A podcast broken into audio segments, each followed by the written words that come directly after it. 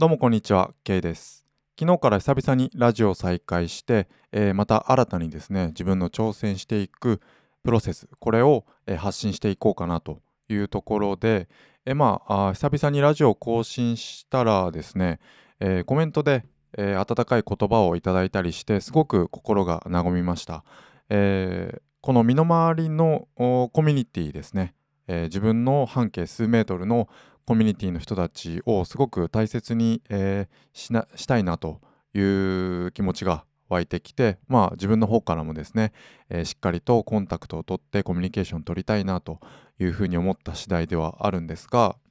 まあ、チャンネルリニューアルにあたっていろいろこうサムネイルとか変更する作業をしていたんですけども、まあ、Twitter と YouTube にラジオを上げるのと、えーあとはラジオですね。これをまあ情報発信の軸、この3つを軸に据えてやっていこうかなと思っているんですけども、そのサムネイル画像とか、なんかバナーみたいのってあるじゃないですか。そういったものをですね、こうやっていく、作っていくときに、まあ、あ私は Canva というソフト、画像編集ソフトっていうんですかね、それを使っているんですけど、これあのずっと今まで無料で使ってて最近ほんと最近ですね、え1週間経ってないのかな。ああのそれでプロにしたんですよね。月1000円、えー年払いだと月1000円ぐらいだと思うんですけどそのプロにしたらもうすごい時間が短縮できてえっ、とおすすめしてるキャンバーをおすすめしてる人って結構いるいるんですよね。まあ、YouTube なんかでもキャンバーの使い方みたいな感じで、えー動画があったりとか、まあ、あのユーデミーの方でもキャンバの、えーコースがあったりするんですけどそれをいくつかあ見たり、えー購入したりしたあところ、まあ、無料を勧めてる人が結構多いなという印象だったんですよね。まあ有料もあるけど無料でも十分使えますよみたいな感じでまあうんもっとこう使いこなしたい人は有料にしてもいいんじゃないですかみたいなスタンスの人がやっぱ多かったんですけど一人だけその最近すごく情報収集している方はもう絶対にプロにした方がいい。絶対にサブスク登録した方がいいっていう人でもうこれ時間を買うんだと、えーそれ以外、うんキャンバのそのもう完璧さっていうのはすごいんだと。とにかく時間を買うんだ。もう絶対に有料版にした方がいい。ただ一つだけそのスライドショーを作るときに100枚までしか1つのフォルダに入れられないからまあそれはちょっと不便だなっていうことは言ってたんですけどもうそれ以外はもう完璧でテンプレートも最高だしとにかく時間が買えるからもう本当に、えーコンテンツビジネスをやっていく上で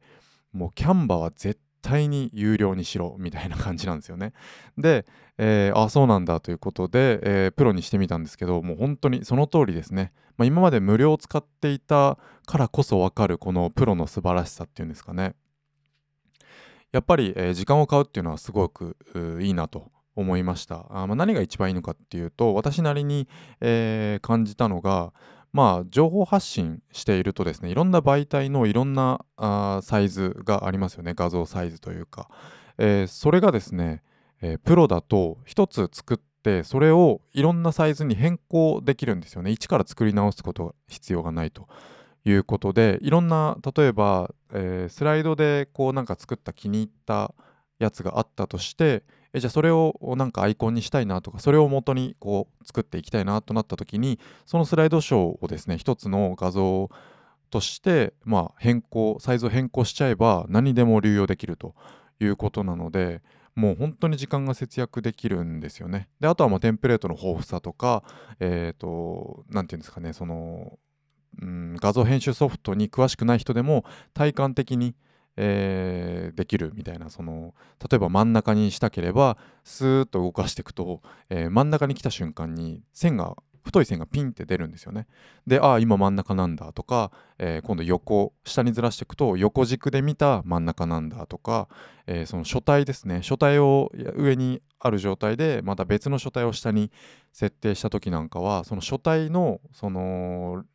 左寄せとか右寄せとかなんかいろいろあると思うんですけどそれもこう今どの辺でこう点線でですね今どの辺の文字とこう列が合ってるんですよとかそのなんかまあちょっと言葉で説明するのは難しいですけどその点線とか太線とかがこう常に出るんですよね。だからその素人でもそのなんか分かりやすいというか使いやすいんですよね。このだからデザインスキルがない人にとってもすごくおすすめだと思います。私なんかにはもう本当ベストマッチですね。まあなん、うん、一つ難点を挙げるならばそのさっきのスライドショーの話と、まあ、あとはサブスクだから永遠にお金がかかるよっていうところなんですけどまあ別に月1000円なんで、えー、Amazon プライムと、えー、なんだなんかネットフリックスとかそんなの別に解約すればチャラになるのかなっていうところですよね。まあネットフリックス見てる時間をまあその作業する時間に充てると考えればお金もチャラになるし時間も、えー、奪われないということなのでまあいろいろ挑戦して自分に余裕ができてきた頃にその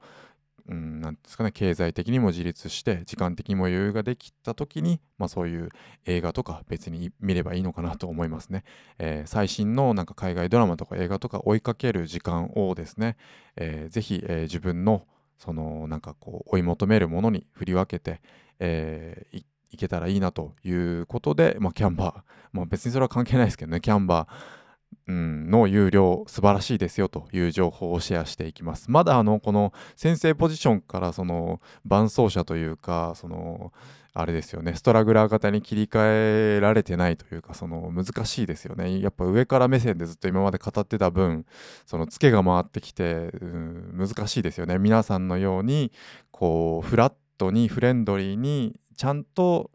うん同じ目線から情報発信していくっていうことができている人は、うん、多いとは思うんですけどやっぱこうダメですよね。うん、難しいなと体験、えー、体感しているところです。ということで今日は、まあ、キャンバの素晴らしさということを、えー、シェアして、えー、次第でございます、え今日は以上にしたいと思います。またよろしくお願いします。ありがとうございました。